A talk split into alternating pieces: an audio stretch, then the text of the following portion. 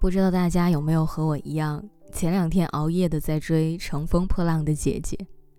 虽然遇到微博热搜停更一周，但姐姐们的热度依然高涨。今天午休和同事坐在一起聊天，都忍不住要问对方：“你到底 pick 哪个小姐姐啊？”其实有的时候，我觉得年龄只是一个数字，人生永远没有太晚的开始。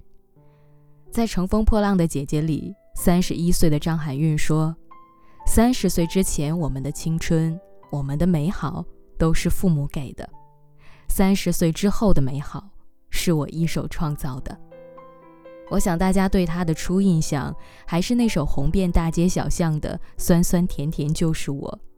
后来经历了很多，慢慢沉寂，等到再一次出现，回归大众视野，带给大家更多惊艳的作品。他的标签已经不再是单一的可爱了，大家对于他的成长也不再是简单的归结于一句幸运罢了。或许也正是应了那句“一定要努力拔尖，才会惊艳众人”。在后台，我总是收到一些问题，有人问我说：“我现在已经二十九岁了，我还是想要学设计，来得及吗？”还有人说我的老公家暴，我现在离婚重新开始可以吗？每当我看到这些问题的时候，都想要告诉他们：你的人生任何时候改变都来得及，因为人生就没有所谓的来不来得及。每一个阶段想要跳出原本的圈子，去适应更挑战的生活，都会有难度。我们要做的。就是对自己的人生有坚定和明确的选择，并且为之努力，不要留下遗憾与后悔。不只是你二十岁、三十岁或者五十岁，我们其实是一样的。如果你想健康美丽，你就努力付出就好了。毕竟年龄只是一个数字。这句话是五十岁的钟丽缇在节目里说的。是啊。变老不等于变差，也可以更美更飒。闺蜜临近三十岁的那两年，我们聊天的时候，也总是会听到她担心三十岁以后怎么办，好像过了三十岁就一定会变得不如以往。反观当时的她，还有一个不错的工作，恋情稳定，有一个会照顾她的男朋友，不管是自己的生活还是工作都还可以。但是，她还会时不时的焦虑三十岁的到来。当时只是为了分散焦虑。那两年，闺蜜的生活又新增了很多项目，和男朋友一起健身，和朋友一起旅行，甚至还抽空去学了插花。后来真的到了三十岁，她的生活依然如此，一切按部就班的走着，没有因为年龄就变得更加糟糕。她的男友仍然爱她如初，她的朋友圈里也依然是能量满满，工作也因为她过去的勤勤恳恳积攒的经验而得到了升职和加薪。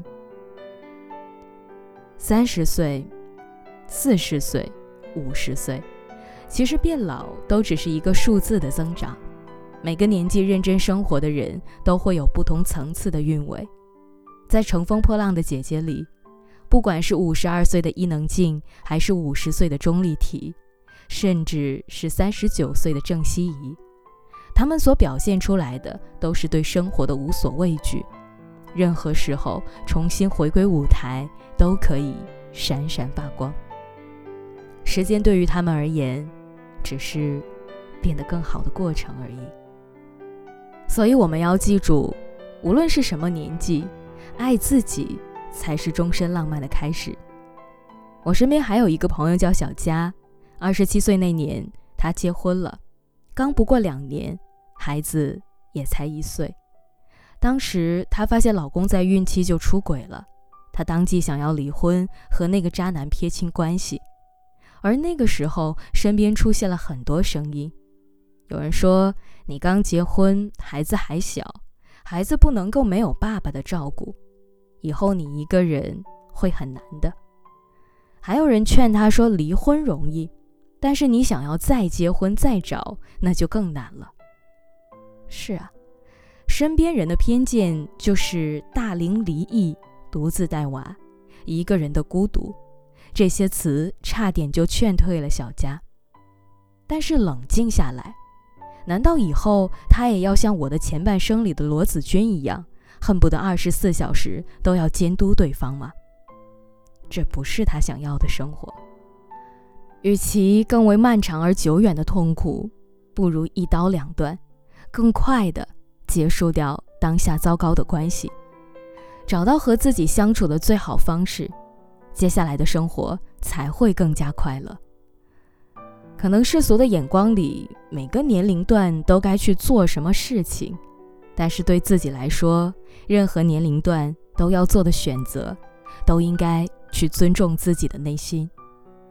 十几岁，我们可以俏皮可爱；到了六十岁，如果我们喜欢，我们仍然可以俏皮可爱。